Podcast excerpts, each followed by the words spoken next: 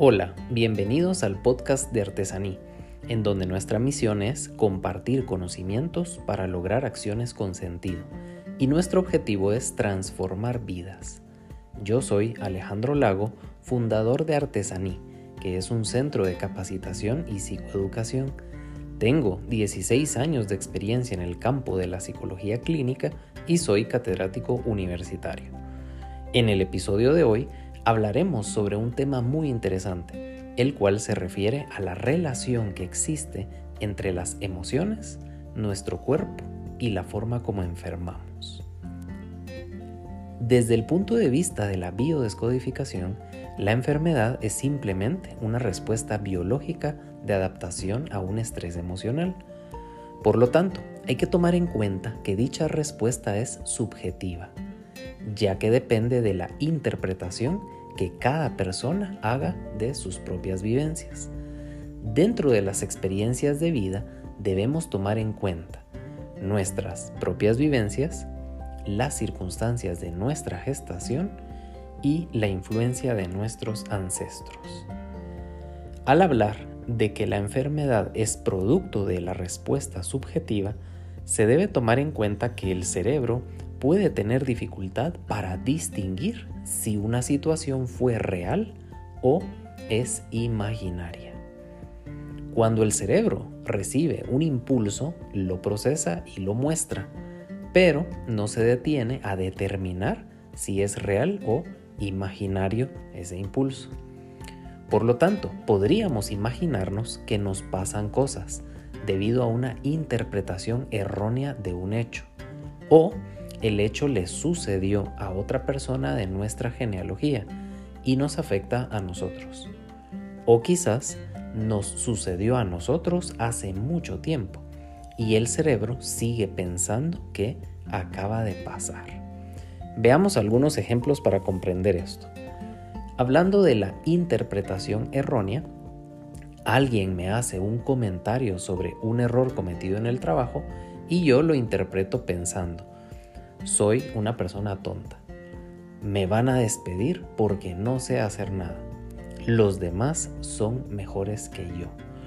Estos pensamientos van a generar altos niveles de angustia, pero todos ellos son imaginarios. Veamos un evento que le sucedió a otra persona. Quizás a alguien de nuestra familia le sucede algo y nosotros nos aferramos a una culpa ajena. Por ejemplo, esto lo podemos ver en casos de suicidio, en casos de abusos o violaciones sexuales, en casos de adicciones o también en casos de delincuencia. Y lo que sucede en estos casos es que podemos nosotros aferrarnos a esa culpa ajena por lo que otra persona de nuestro ambiente familiar hizo.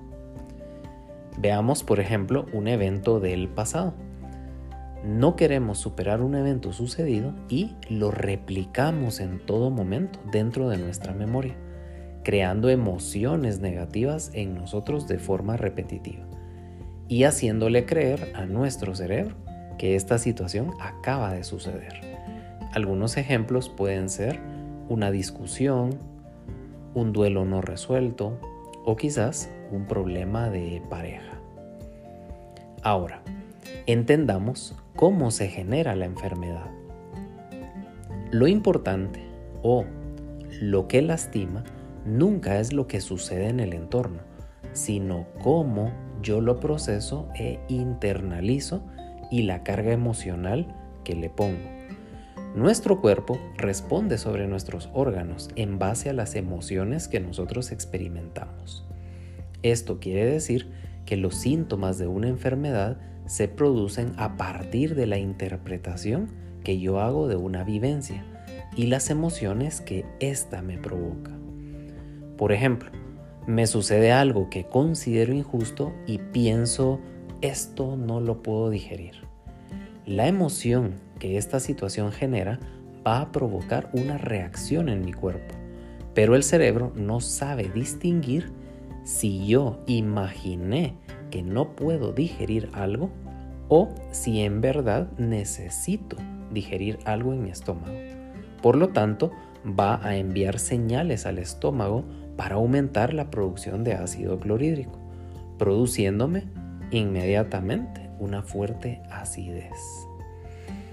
Por lo tanto, podemos ver nosotros entonces que existe una fuerte relación entre lo que yo interpreto, las emociones que le asigno a esa interpretación y la reacción que mi cerebro envía a mi cuerpo como un mecanismo de, defensa. Sin embargo, esto tiene detrás lo que llamamos un síntoma latente o un síntoma manifiesto.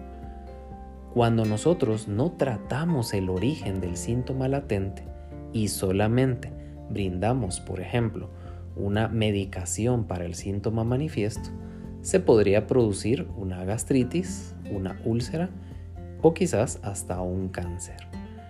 Nuestro cerebro no va a interpretar si lo que nos sucedió es una percepción emocional o si es algo físico real. Por lo tanto, cualquier emoción o cualquier estrés puede producir síntomas, pero los síntomas no aparecen al azar. Nuestro cuerpo físico busca defenderse y reacciona en base a su programación. Por ejemplo, ¿verdad? Si necesito digerir, voy a activar los órganos que se encargan de esa función.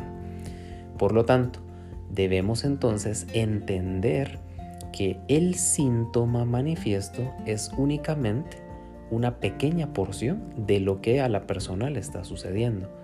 Y por ello es muy importante comprender y descubrir el síntoma latente, ya que en este se origina el problema principal.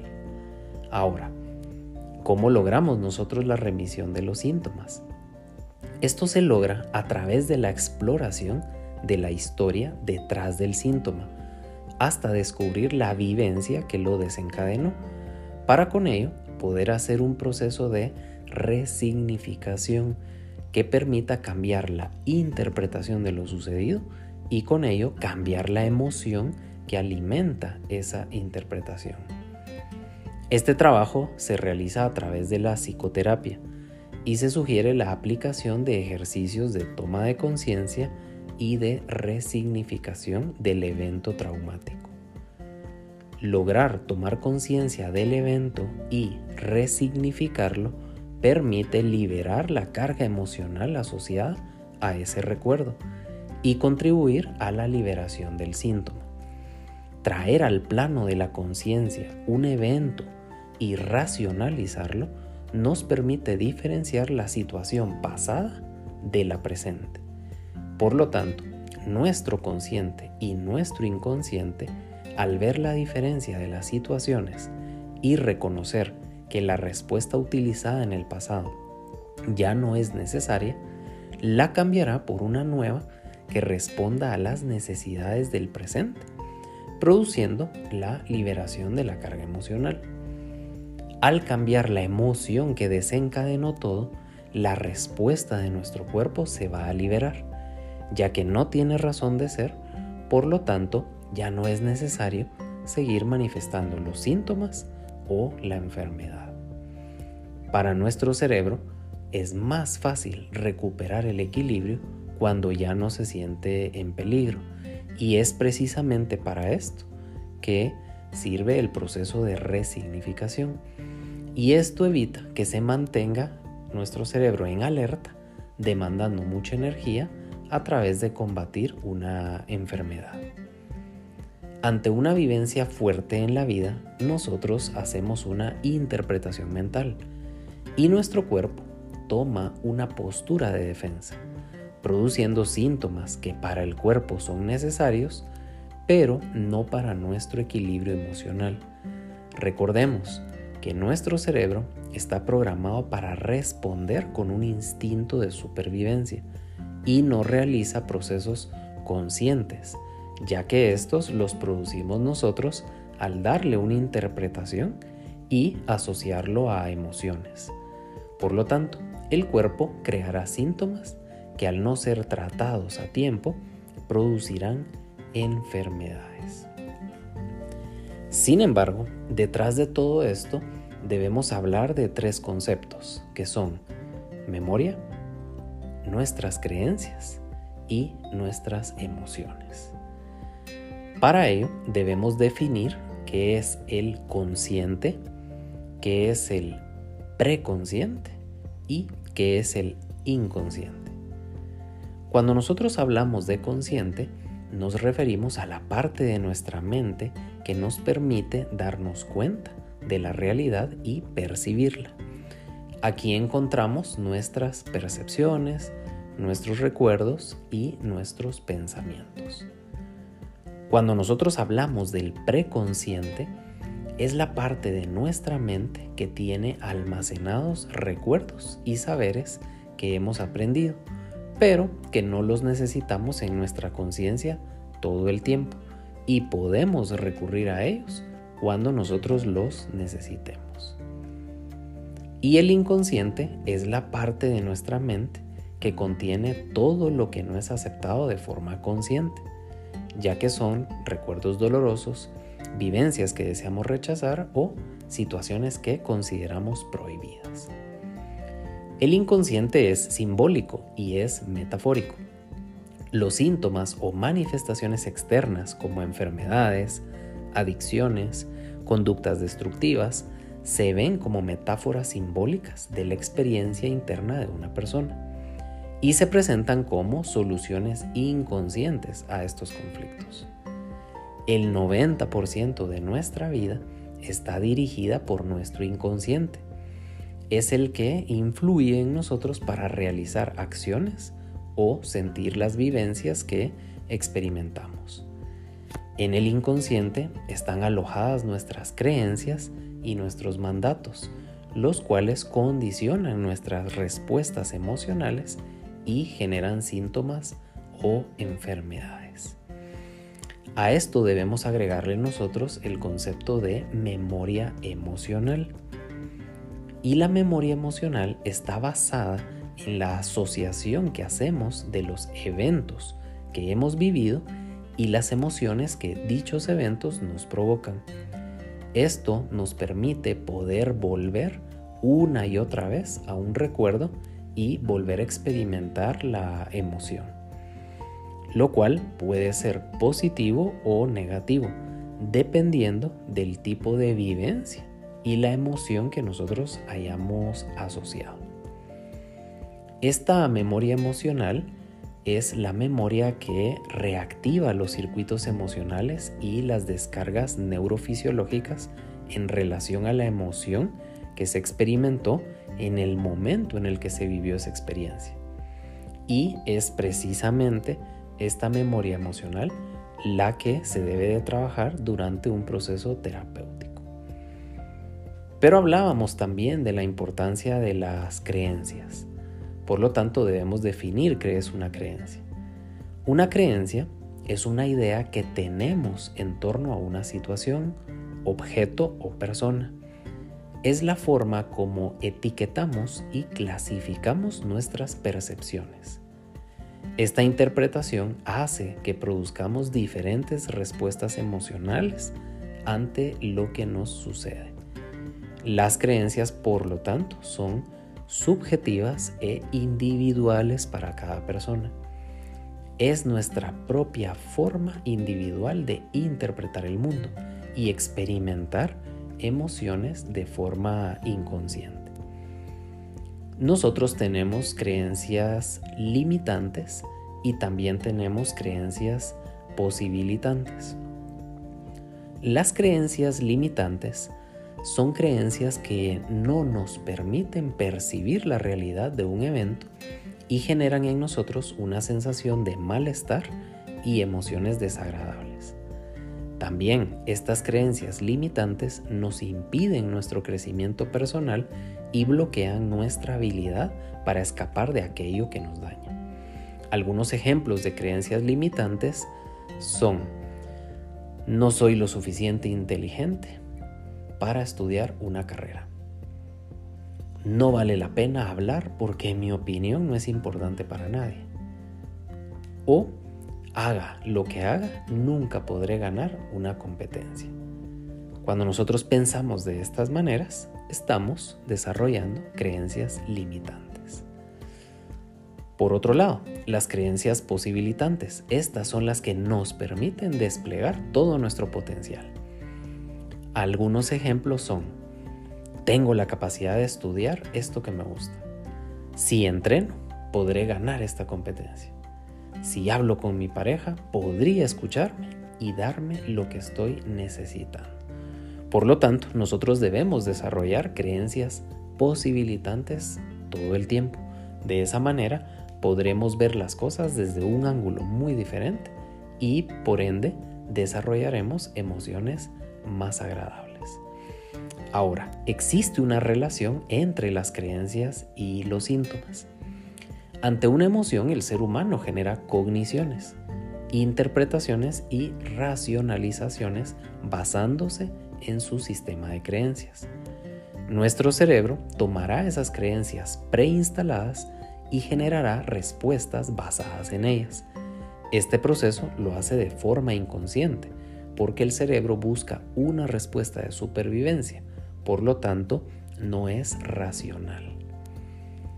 Si el cerebro clasifica lo que percibe como peligroso, va a activar mecanismos de ataque o huida, liberando adrenalina y, por el contrario, si clasifica lo que percibe como beneficioso, va a activar mecanismos de acercamiento, liberando oxitocina.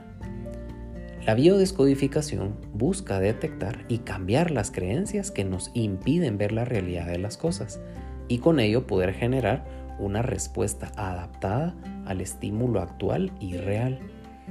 Un cambio de creencia nos lleva directamente a un cambio de percepción.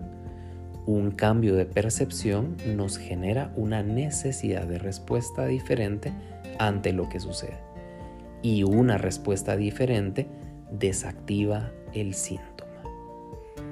Por lo tanto, nosotros debemos entender cómo entonces estas creencias están afectando nuestras emociones y con ello poder generar todo este proceso de cambio para desactivar el síntoma.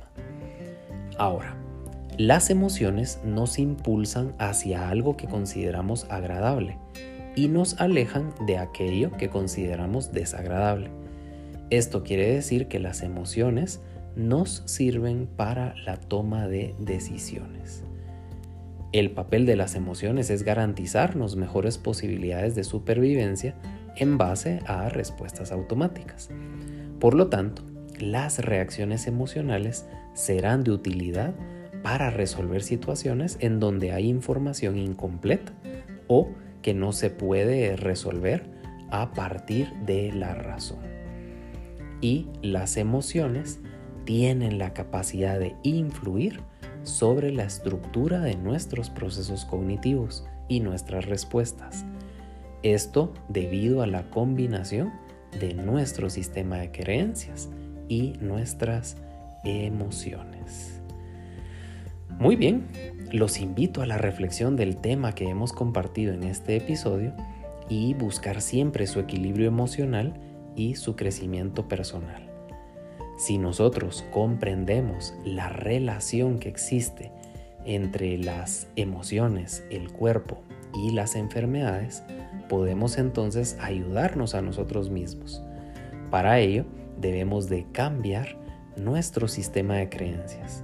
Y al cambiar nuestro sistema de creencias, cambiará la forma como interpretamos los eventos que vivimos y eso nos permitirá tener una interpretación mucho más acertada, mucho más adecuada, que evite precisamente la carga de emociones negativas y por ende la reacción de nuestro cuerpo como un mecanismo de defensa que genera síntomas que pueden producir enfermedades.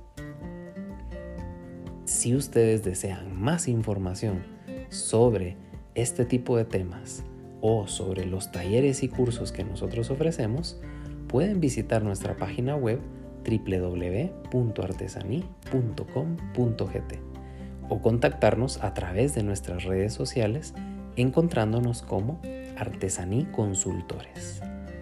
Les espero el próximo martes con un nuevo episodio de nuestro podcast. Que tengan un excelente día.